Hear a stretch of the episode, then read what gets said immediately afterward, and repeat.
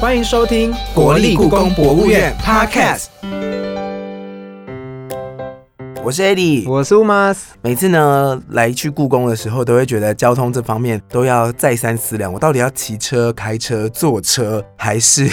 搭顺风车？因为有时候同事有时候就会说，不好意思，可以载我去吗？就不用自己去骑故宫车这件去。事情，因为讲讲到这个，大家都知道，其实故宫其实不是下了捷运站就可以到的地方，对所以不是交通那么方便。所以以都市人习惯下车就到目的地这个习惯来说，其实不是那么友善。但是你有想过，在对于离都市更遥远的地方，比如说像是乡村或是偏乡的小朋友或大人们，他们如果想要接触故宫，该怎么办吗？那今天我们就邀请到呢两位故宫的志工们呢来现场呢跟我们分享他们是如何把故宫的知识传递给偏乡地区的小朋友们。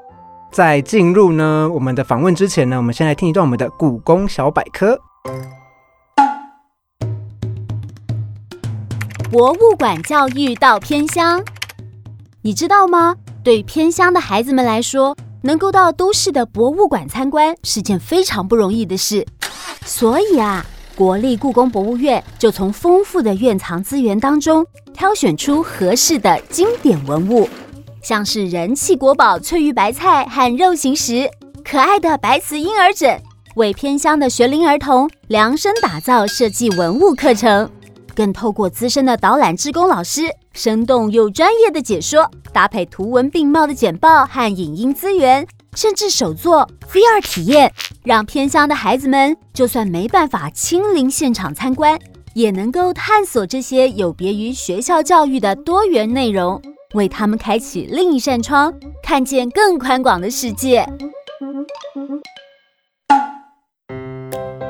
那刚刚的故宫小百科呢，我们听到了，就是故宫在台湾的偏乡呢做了很多推广的教育。那今天呢，我们就邀请到两位故宫博物院的志工老师来到现场，跟我们分享他执行推广教育的一个经验。欢迎洪树林老师跟嘉玲老师。欢迎。大家好，我是淑玲。大家好，我是嘉玲。老师，你们两个都是志工老师嘛？那在这里我就有一个小小的问题想要请教两位老师，就是两位老师为什么会开始当志工呢？那当志工多久了呢？呃，我的年纪比较大，但是我资历比较浅。我是十年哦，十年也很久、欸，十年的志工老之师，前之前，哦请相信我。对嗯，对，然后呢，呃，嘉玲呢，我才多几年而已，对，十我是多年，十三四年，十四哦十四，对，也是真的很久哎、对啊，这哎没有，我们算之前吗？对 baby 级的 baby 级的，嗯，那如果遇过最久的志工老师，三十年，哇三十年在做哦志工，嗯嗯我们今年刚好志今年工刚三好十， 30对，是的，我我差点接一些很失礼的事情。 哎，好惊人！ 哎、我想要问一下两位老师，就是那故宫的志工，他们到底都是在里面做一些什么事情？因为我相信，就是我们对于志工这个定义，它是蛮广的嘛。我可以先讲吗？嗯好啊，好，我一到故宫，其实做第一件事就是做服务台，就跟大家讲洗手间在哪里， 然后票在哪里买，哦对，还有邮局在哪里，邮因局为国外客人要写换明信钱，片要兑换，其实他们是要换那个换就是钱换外汇，哦，对对对，嘿，欧米亚给区很需要。，对对对嗯，还有很礼实品啊用库的在一个哪区里？？嗯那黄淑玲老师呢？呃，其实我们做的工作差不多。然后我也是们其实最特别，因为自工其实是呃为大家服务。嗯，那通常一般大家听到呃故宫博物院的自工，多半会想到说就是只是导览，可是不是。我们除了导览之外呢，我们其实还有，比如说像做柜台的时候，还有一个很特殊的任务，我们要帮忙叫计程车，嗯，这点超有趣的，叫计对程车是为什么？你客服啊，客服啊。嗯以客为尊，哦，嗯我嗯想因为他们他们不是都包车来吗？那不能包车走吗？有那个啊，嗯呃，闲散客，对闲散的客对人对哦对，并不是团课，有时候所是以英文自由能力也行很。哦重要。呃，外不止文不外止语不止不止英文，嗯你还要包含日文啊，或者是有时候甚至会有欧洲语言的部分。嗯欧洲语言，对，对所以我们的意大利俄罗斯导也览有的话，有除哦了对对对英对文对之外，我们有之前日访问文过的故宫的那老师研究者们，有一些语言能力都好厉害哦，三四种语言在身上。嗯，可是志工老师听起来也需要会很多语言哦，是我们譬如说刚刚我说们的，刚我们当捷初克文啊考试的时候呢，其实是双轨的，就嗯说你除了中文之外呢，事实上还要选一科英文外面国试 语言。嗯外国语言，就是说，如果你选的是英文，就是英文；你选的是法文，就是法文；你选的是德文，就是德文。哦，对，西班牙日语文、西班牙语。 那那个两位刚刚有说在这个故宫的在馆内的志工的服务活动范围，那如果是故宫到外面都是做一些什么呢？ 外面服务的话，我们做的范围其实还蛮多的，除了今天的主题偏乡之外，嗯，也会有呃所谓的到校服务，所谓那到校服务里面有分一般的。或者是特殊的，比如说像前几集你们所录的城镇中学哼啊，那个还有就是有一部分像视障、身心障碍的服务。那像他们这次十月十二号出门，嗯会去服务四天，在呃，比新如说竹像新竹、新竹封城那个地方，做四天的那个身心障碍的服务。这个是故宫在外出的时候做 outreach 的时候的一个 program，就不太一样了。嗯嗯，所以两位老师他大概都是有做过，就是可能到校服务，甚至是我们今天的主题是做偏乡服务。那在偏乡服务的时候啊，因为我们现在听到偏乡服务，我们就会去想说，哎，那故宫的偏乡服务到底要怎么做？因为毕竟你知道，故宫的文物就是在故宫，而且很多都很珍贵，大家会不知道说，哎，两位老师应该怎么去偏乡去把故宫的一些文物知识传递出去？对，那在这部分，两位老师可以分享一下你们的经验吗？我们通常是因为故宫的教育人员先跟学校做前行的沟通，当他们沟通完的时候呢，定好了主题，回来以后，那我们根据从业人员、教育从业人员给我们的这些主题，那我们在一拿到资料，比如说像今年做的是跟金山高中合作的防疫，那我们拿到这些以后，比如说像我们去的区域叫三峡，那我们就开始想想我们如何量身定制，嗯，在这个课特色程，然后依学校的教学的特色、地区的特色，跟我们想要做的主题互相能够连接在一起，做成我们去跟小朋友做互动的一个课程。老师可以举个实例吗？如果是以在地的特色，然后来做教学的实例，嗯因为三峡大家都知道，三峡最多的是蓝蓝，嗯蓝蓝染染蓝染，蓝染是的，好，那这个蓝染呢，那它有个东西叫做大庆去做的染料，嗯那这个个染料你在做的过程里面，你必须去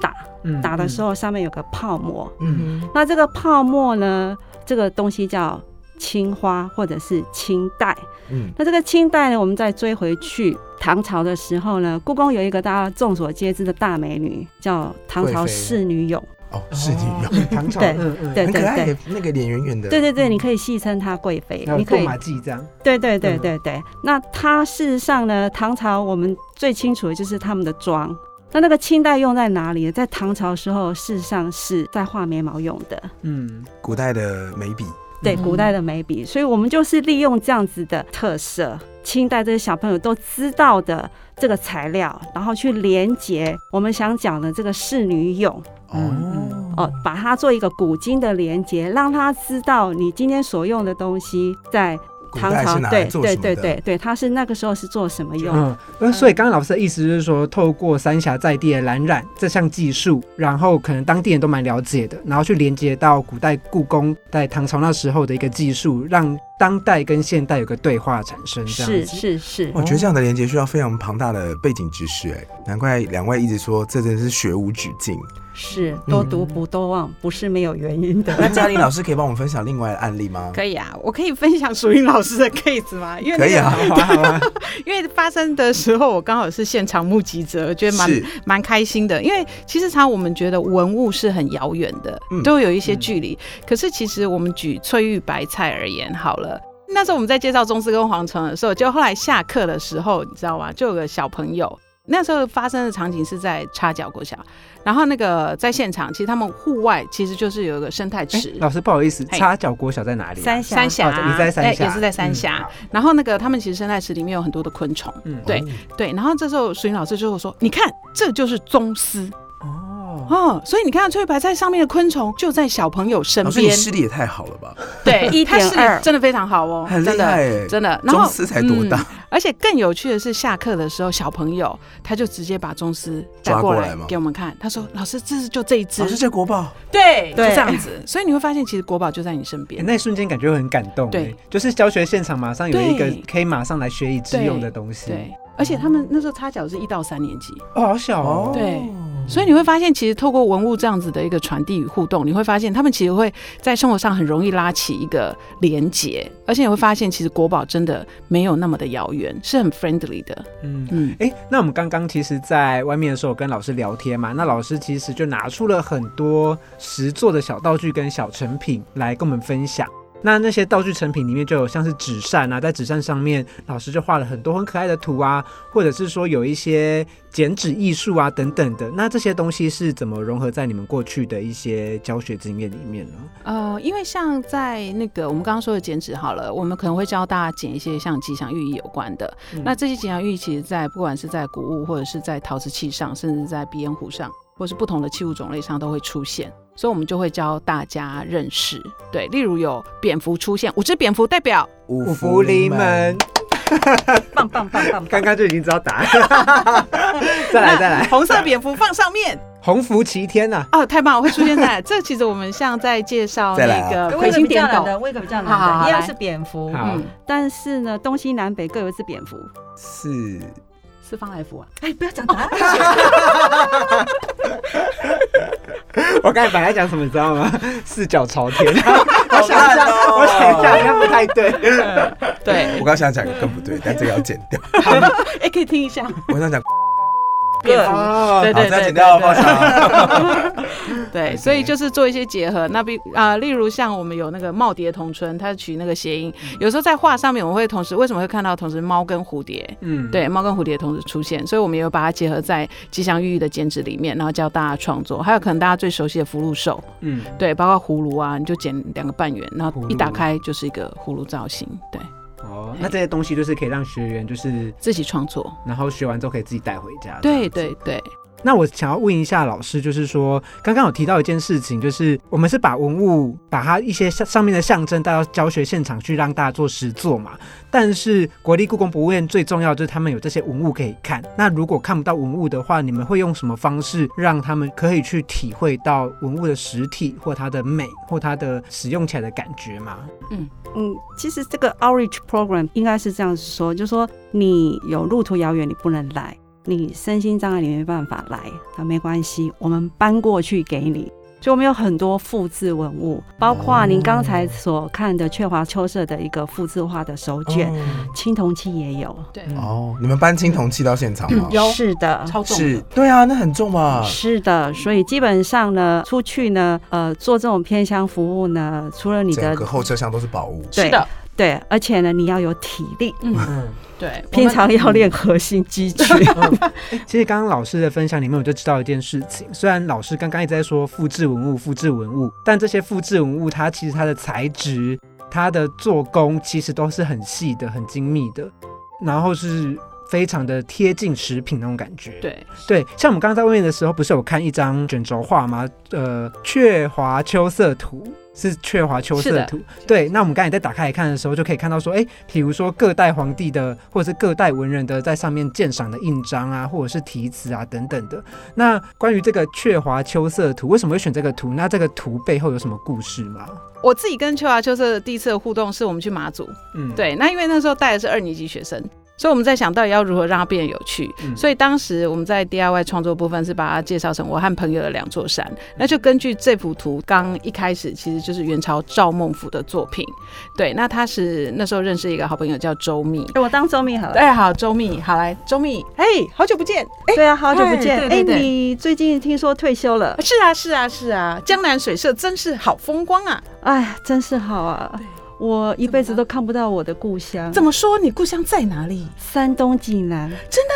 我刚好在山东当过官耶。你可以告诉我的家乡长什么样子当吗？然没问题，我用话来告诉你。就这样，缺乏秋色就出现了。刚刚老师是在剧场的意思吗？你刚刚配一个那个噔噔噔噔噔然后噔进噔场噔的噔声音噔噔，所以他其实就是张孟甫在听了就是周密的那个思乡之情，对，所以张孟甫就为了他的好朋友画了这张《雀华秋色》，所以我们是用这样子的一个意思。然后我们在马祖的时候，因为他们其实有很多的亲人可能都在台湾，嗯所以就用这样子的连接，像例如就请小朋友创作，嗯哎，假如今天你听了这个故事，你欣赏了这幅画，哎，你想要怎么样子的创作，然后送给你的可能在台湾的朋友，或甚至你自己在马祖身边的朋友，就是把他们的在地情感去做连没接错，嗯然后跟这幅画去做一个简单的情感的对照这样对子。，嘿，互动。哦，那我想要问一下，就是说，除了像是在马祖的这个经验啊，那两位老师还有没有其他，就是比如说在偏乡服务的经验，是让你们印象特别深刻的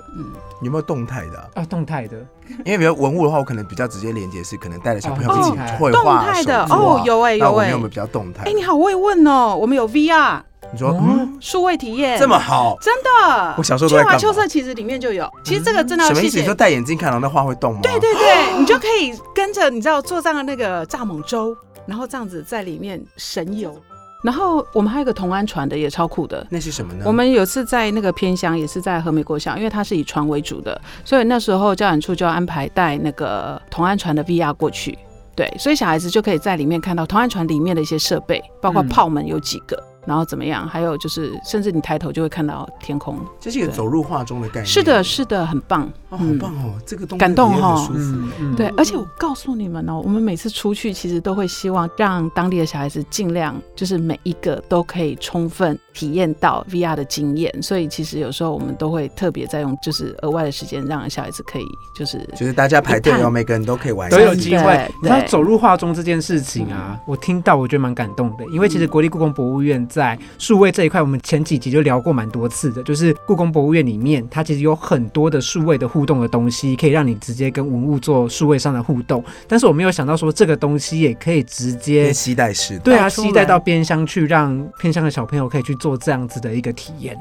对哦，而且我们要的空间其实不大，就是一个三乘三嘛，嘿，三乘三的空间，所以操作人员就直接架好，然后我们就可以根据课程的进行互动，那看怎么样做时间上的安哦所以它排嗯是一。个大设备哦。我一直以为没有就是用一个一个背小包啊设备，嗯，了解，对，嗯一个背包，可是很重，嗯，，对，超重的，背而包且型，嗯线很多，然后带着一个线路很就可以多走来走去这样。嗯，这 even 我没有体验过，嗯嗯，就是走入到博物院里面，或者是说博物院要到偏乡去跟就是小朋友做互动这件事情，也变得非常有趣。那我这里有接下来想要问老师两个问题，那这两个问题我先讲好了。第一个问题就是想问老师，在偏乡过程中，刚也有聊过印象深刻等等的嘛，那有没有哪些遇到哪些小朋友，或者是遇到哪些教学事件让你比较有惊喜的？那刚刚其实听到蛮多的。那第二个问题，其实我是想要问说，其实我们一般对于志工的认识，通常都会觉得志工是非常有热忱，然后很开朗、很开心的去做分享。但是志工也是人嘛，总是会遇到一些困难跟挫折。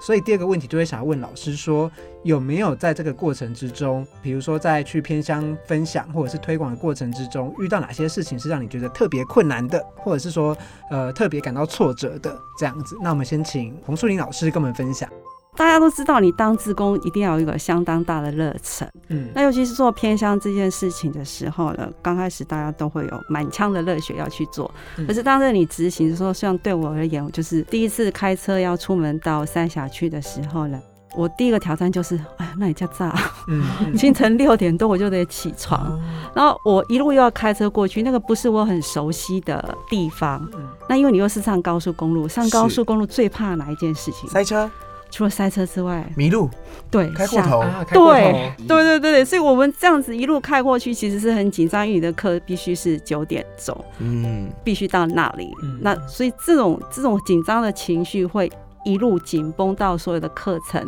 结束。结束， 嗯，而且其实要准时这件事情，真的还蛮要求的压力很大。嗯，对，因为是不是其有些学校不太好到达？我们刚好听到一些，其实在可能海边，对，是有些路途比较远，要爬山，是不是？对，其实我刚刚有在外面的时候，跟老师聊到一件事情，就是说，其实有些学校啊，它是有他们的在地的特色跟那个的。那老师有遇到哪一些学校是你觉得印象比较深刻的吗？就是比如说刚刚那个深山的学校嘛，对，或者特色是说，采好像有竹笋刚刚有聊到海边的学校有做一些什么有趣的活动，我可以讲一下那个，他刚才是上山，对不对？对我，可以讲一个下下海的海故事吗？好，有一次我们去澎湖，我们要去将军，那我们要先坐飞机嘛，对不对？坐到澎湖，那澎湖以后，然后我们隔一天我们就要换船。我是从马公对，然后搭到一个我已经忘记什么地方了，我们要再换小船，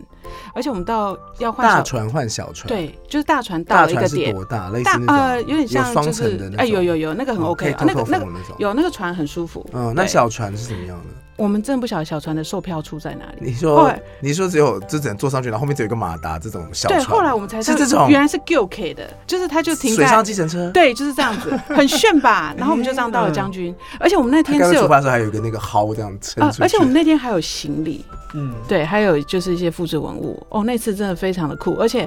呃，我们要去搭船之前，其实在地人都告诉我们一定要买晕船药，真的有用到吗？有用到，因为其实我们去的那一天，其实刚好前一天还放台风假，哦，天，那对水波浪真的很大。对，那你们后来怎么找到这个水上计程车的？ 他就说你都是爱改给我一堆来呀、啊那啊 那给我啊那对，我说哎哎，我也可以对，然后他说哦，都对他淡啊呢，就是我们那时候在换船的时候，就是他有指点我们，所以我这们有些学在生的问上学哦方式是他们是在岛上，所以是还好。可是假如说老师是通勤的话，就必须用这种方式。所以也非常谢谢教展处的教育人员安排，我们才有机 会。体验到这样子的， 是的，是的，地是的区。好啦，那今天谢谢两位志工老师来这边分享。那我们接下来呢，就要进入到我们的下一个访问阶段，就是比武招亲之故宫给问吗？比武招亲，故宫给问吗？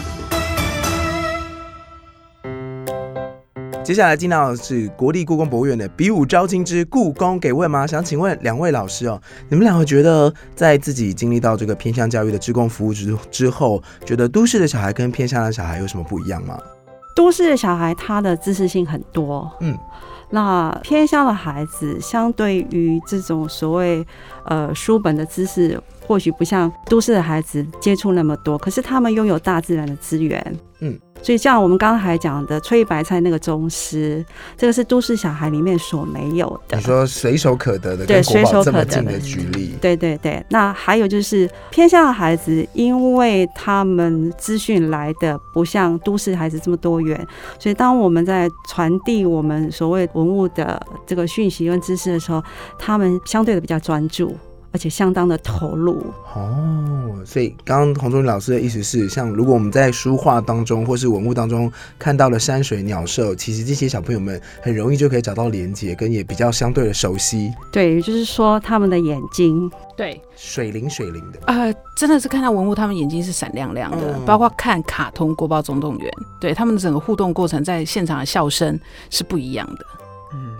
key 比较高吗？哎之类的，就是反应，你会发现，就是有些小孩子这种反应就会很开心的跟旁边的朋友说：“哎，你看那个。”对，就整个互动性。还有就是在听文物课程的时候，他们的参与度其实非常的嘖有趣，非常有趣，而且都有趣举手举得很高，嗯对，都很急着想要回答。然后我说：“哎，好来，请你回答啊，